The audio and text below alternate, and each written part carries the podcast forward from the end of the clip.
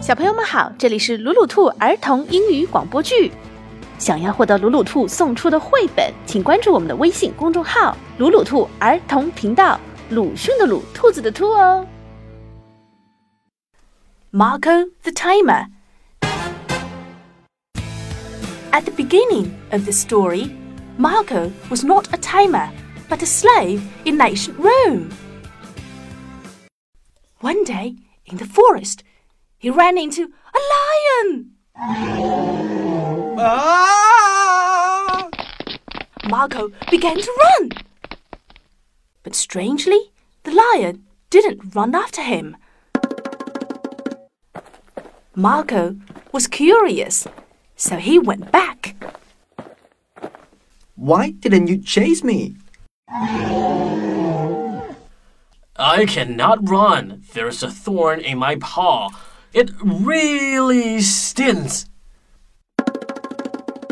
Let me help. Marco gripped the thorn. This might hurt.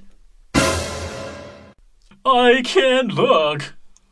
One, two, three, pull! Ouch! All done.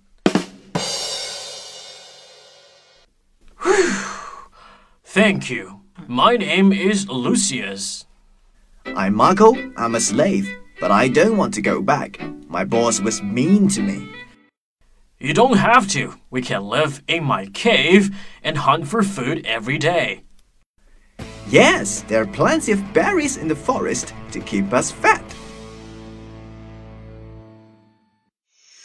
Marco and Lucius lived together in the forest for some time. One day, Marco was looking for berries when he was caught by a soldier.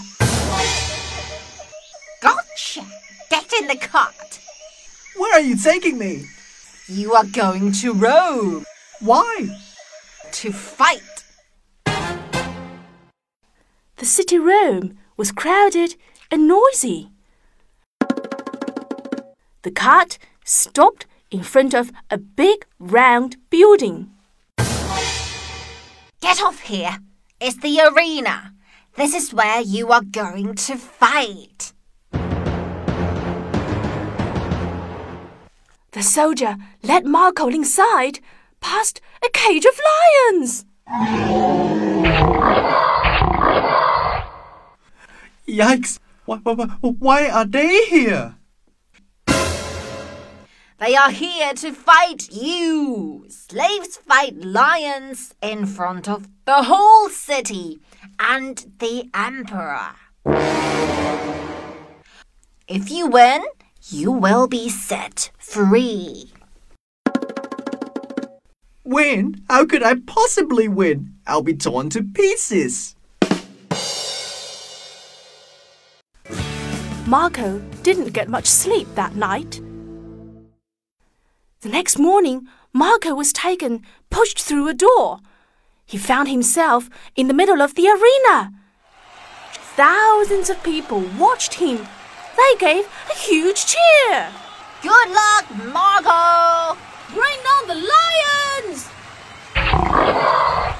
A gate opened in the side wall, and an enormous lion charged out. Marco closed his eyes, trembling. Please let it be over quickly. But Marco felt a lick on his hand. He opened his eyes and saw. Lucius, why are you here? I went looking for you and was caught. They brought me here to fight. Oh, it's great to see you. Marco and Lucius hugged. The crowd was surprised. Eh?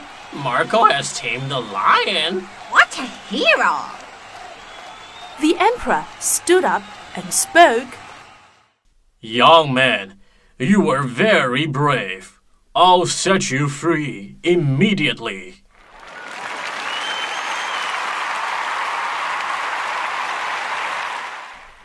Please, will you free the lion too? Very well. We are free!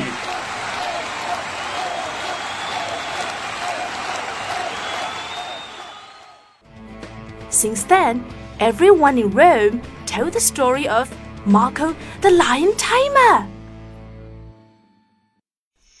But Marco and Lucius went back into the forest